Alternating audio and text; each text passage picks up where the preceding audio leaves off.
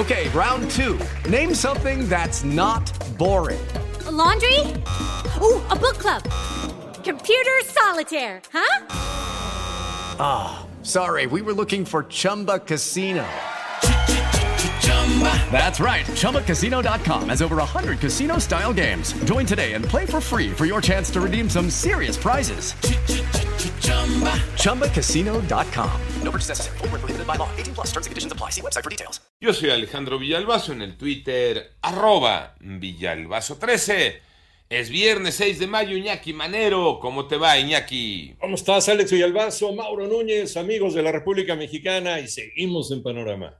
Vámonos con el panorama. Reportan una inflación del 17% la industria de la construcción debido a los incrementos en el precio del acero. María Inés Camacho. Inseguridad, incremento de precios como en la varilla, el acero, la tramitología han evitado que se prendan los motores de la industria de la construcción, la cual también se ha visto afectada por los altos niveles de inflación. Ha subido mucho la varilla, pero eh, el índice nacional de precios al, al, consumidor organizado anda un poco arriba ya del 7%, ya ha seguido aumentando. En la construcción estamos hablando del 17%, bastante más. Así lo afirmó Francisco Solares, alemán, presidente de la Cámara Mexicana de la Industria de la Construcción, quien al referirse a las grandes obras públicas que realiza el ejército mexicano, aseguró que estas representan una fuga para las arcas del país. Además hay un efecto negativo para los ingresos del gobierno, porque las obras que hace el ejército no generan impuestos, no generan impuestos sobre la renta, no hay IVA. Entonces eso repercute en menores ingresos para el país.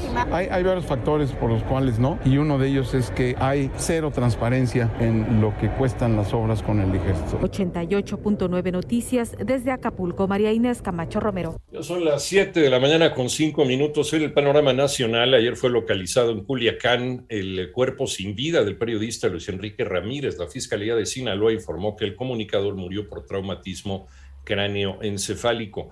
En tanto, fue localizada una identificación de Devani Escobar en una jardinera, como te informábamos el día de ayer, de los condominios Constitución en Ciudad de Monterrey lugar que ya habían cateado, por cierto, las autoridades. Y recuerda que fue activada nuevamente la fase 1 de contingencia ambiental en el Valle de México, por lo que hoy no circulan vehículos particulares con holograma 2, así como holograma 1 con terminación de placa 1, 3, 5, 7, 9 y 0.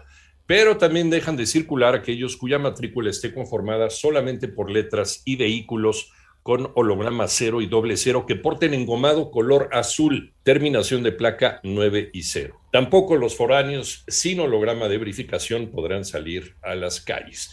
Hoy comienza la aplicación de la vacuna anticovid a menores de 12 de seis municipios del Estado de México. Guillermo Jiville. Anuncian autoridades del Estado de México que el viernes 6 de mayo se realizará la vacunación de primera dosis contra COVID-19 para menores de 12 y 13 años en seis municipios. Las demarcaciones donde comenzará la inmunización a este sector de la población son Chiautla, Chiconcuac, Papalotla, Tepetlostoc y Tezayuca en un horario de 9 de la mañana a 4 de la tarde y hacen un llamado para que los menores acudan acompañados de alguna persona adulta, preferentemente su madre, padre o tutor. Para poder recibir la vacuna, los menores deben presentar identificación como es el CURP o acta nacimiento, el expediente impreso del sitio mivacuna.salud.gov.mx y el comprobante de domicilio del municipio en donde se vayan a inmunizar. 889 Panorama Informativo Guillermo Jiville. En el panorama internacional, el Ministerio de Defensa de Finlandia denunció una violación de su espacio aéreo por parte de un helicóptero militar de Rusia en su frontera este.